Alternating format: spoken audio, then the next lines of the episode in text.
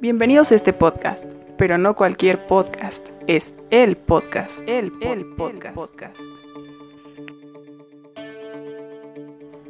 Buenos días, buenas tardes o buenas noches. Depende de a qué hora estés escuchando este podcast. El día de hoy, el día en que grabamos esto, es 2 de octubre. Y como es recurrente, cada año en la UNAM y en ciertas otras escuelas hay paro. Y en realidad ya nos sorprende, porque cada mexicano sabe qué es lo que pasó el 2 de octubre de 1968. Sabemos que en el gobierno de Díaz Ordaz, miles de estudiantes y civiles se citaron en la Plaza de las Tres Culturas de Tlatelolco. A las 6.10 pm, sobrevoló por los cielos de la plaza un helicóptero que lanzó dos bengalas, la primera verde y la segunda roja. Ante un inminente ataque, comenzaron a llover balas desde lo alto de los edificios adyacentes al lugar. Los miembros del ejército mexicano, quienes habían sido enviados para dispersar a los asistentes de la reunión, reprimieron la agresión atacando a la multitud.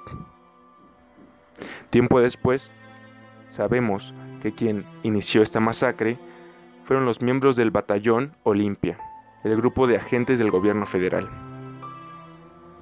A 51 años de esta tragedia, lo seguimos recordando y por eso mismo se hacen marchas para recordar y para que esto no vuelva a ocurrir. Por eso mismo hicimos una lista de películas y series que nos van a recordar qué es lo que pasó. Y si realmente no estás muy apegado al tema, vas a entender un poco más de lo que se vivió en esos años. Número 1.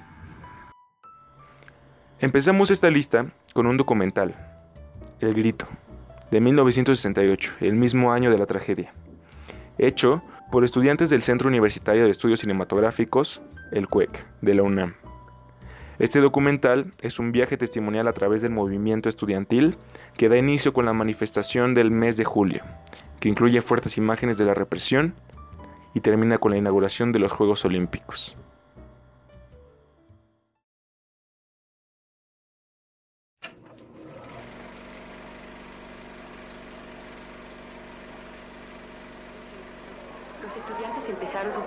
Manifestaciones de protesta y a cada protesta seguía la represión.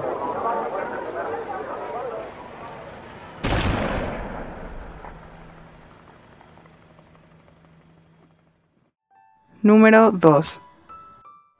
En segunda posición tenemos a Canoa, Memoria de un hecho vergonzoso, una película de 1975 del director Felipe Casals. Esta película, basada en hechos reales, toma lugar en San Miguel Canoa, un municipio de Puebla, en donde un sacerdote utiliza el discurso religioso para convencer a sus feligreses de asesinar a sangre fría a cinco estudiantes de la Benemeritana Universidad de Puebla. Esto a tan solo dos semanas de la matanza de Tlatelolco.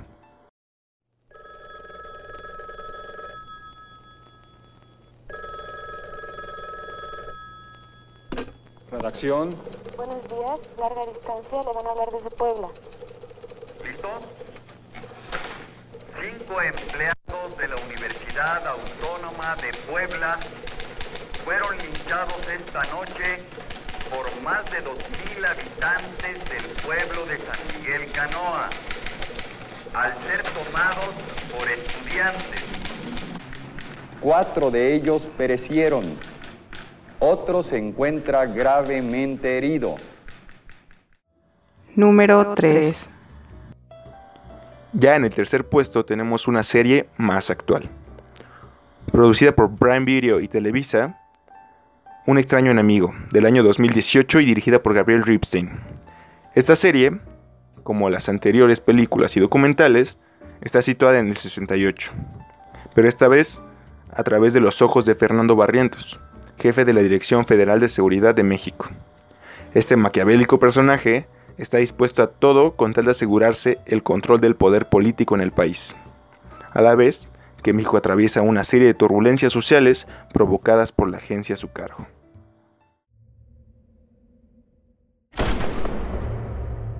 Compañeros, nada con violencia. Nada con violencia. Nada con violencia, compañeros. Quiero una solución definitiva al conflicto estudiantil en las próximas 48 horas. Estamos en un momento muy delicado. La Olimpiada está metiendo mucha presión. Usted es el responsable del orden en esta ciudad. Número 4. Ya en el cuarto lugar, tenemos una película que salió hace unos días. Una película que se hizo en conjunto con la Filmoteca de la UNAM y Pirexa Films, del director J.M. Cravioto. Esta película se titula Olimpia.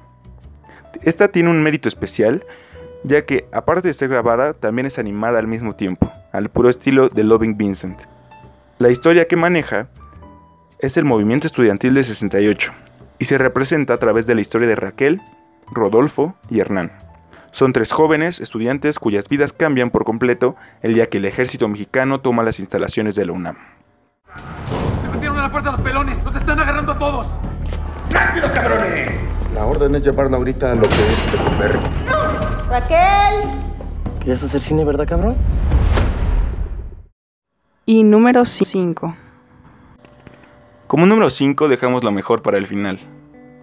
Un importante documento dentro de nuestra memoria fílmica por su valor al ser la primera en hablar abiertamente de este episodio, es titulada Rojo Amanecer, del año 1989 y del director Jorge Fons, protagonizada por María Rojo y Héctor Bonilla.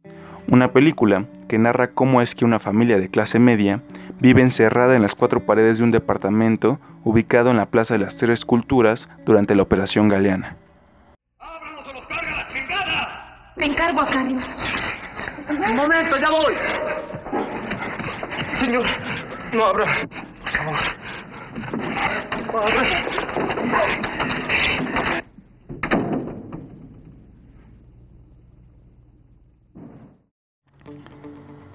Y bueno, estas fueron las películas, series y documentales que pusimos en nuestra lista. Claramente hay muchísimas más, pero para nosotros estas fueron las más importantes y las que se tienen que recordar. Yo soy José León y nos estamos escuchando en otro episodio de este podcast. Y siempre tengan en mente, el 2 de octubre no se olvida.